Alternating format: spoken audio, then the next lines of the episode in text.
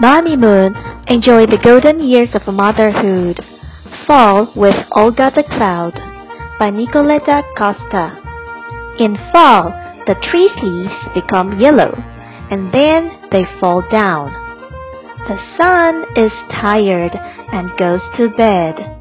The sun needs to sleep a lot during fall. How boring though! Without the sun, Olga the Cloud gets bored. She picks up the telephone and calls her friends. I think it's about to rain. A little while later, Olga's friends, Rosina, Rosetta, and the big gray Domitilla arrive. The clouds are happy to stay together. I love the fall. The cloud friends make lots of rain together and have a lot of fun. Too much rain.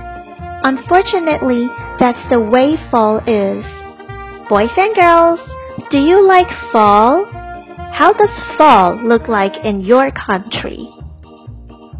Leaves fall down from the trees. The sun sets earlier than summer. The sun needs more sleep. Olga the Cloud calls her good friends to come and play.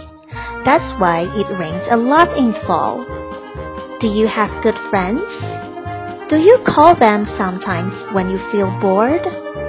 You may talk about it with your parents. Quiz time! Number one. When do the tree's leaves become yellow? In spring or in fall? The answer is in fall. Number 2. Who is tired and goes to bed? Olga the cloud or the sun? That's right, the sun. Number 3. Who is not Olga's friend? Rosetta, Rosina, or the sun? The answer is the sun. Number 4. When do the tree's leaves become green? In winter or in spring? The answer is in spring. Number 5. When the cloud friends stay together, what might happen? It might rain or the tree's leaves might fall down. That's right. The answer is it might rain. Were you right?